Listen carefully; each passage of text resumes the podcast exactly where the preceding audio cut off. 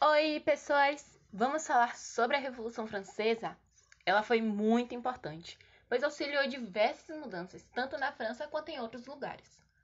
A Revolução Francesa ocorreu entre 1789 e 1799.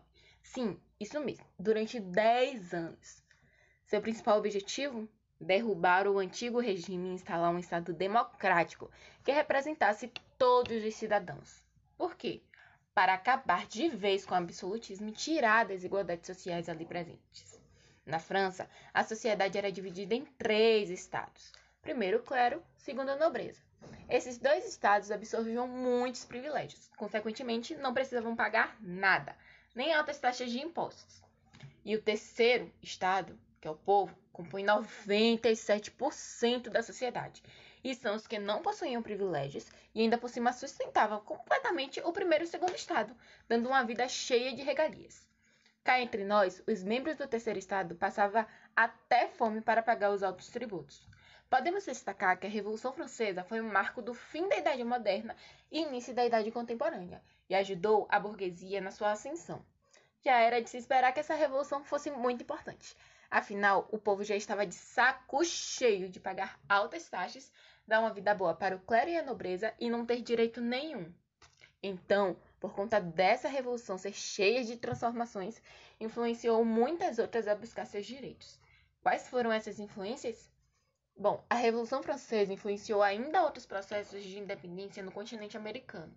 Em 1798, os africanos escravizados que trabalhavam nas lavouras de cana-de-açúcar do Haiti conseguiram o fim da escravidão após uma sanguinária guerra de independência se tornando o primeiro país do continente a pôr fim à escravidão e a primeira república governada por pessoas de ascendência africana. No Brasil foi um pouco diferente o final. A Conjuração Baiana, também conhecida como Revolta dos Alfaiates, ocorreu em 1798. Inclusive, foi fortemente influenciada pelos acontecimentos da Revolução Francesa teve como principais objetivos a liberdade comercial no mercado interno e com o exterior, defendendo a abertura dos portos, o fim do preconceito, redução dos impostos, liberdade e igualdade entre as pessoas, sendo favoráveis à abolição da escravatura e o fim de privilégios sociais. E uma resposta rápida e prática do Estado português que reprimiu o levante e, por fim, a conjuração foi vencida restando prisão para diversos revoltosos e a morte de outros por enforcamento, como era de costume para traidores da nação. Bom, como todas as revoluções possuem aspectos positivos e negativos, a Revolução Francesa não ia ser diferente.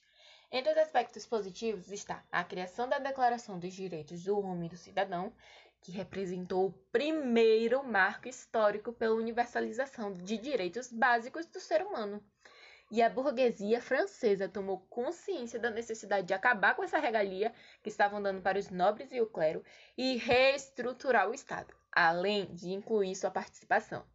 Dentre os aspectos negativos, há a contrariedade com os Estados Unidos, fortalecimento da elite e enfraquecimento das camadas mais baixas. Bom, então foi isso. A revolução foi bem importante e ajudou não só a França, como o Haiti e a Bahia. Muito obrigada pela atenção de vocês. Beijos!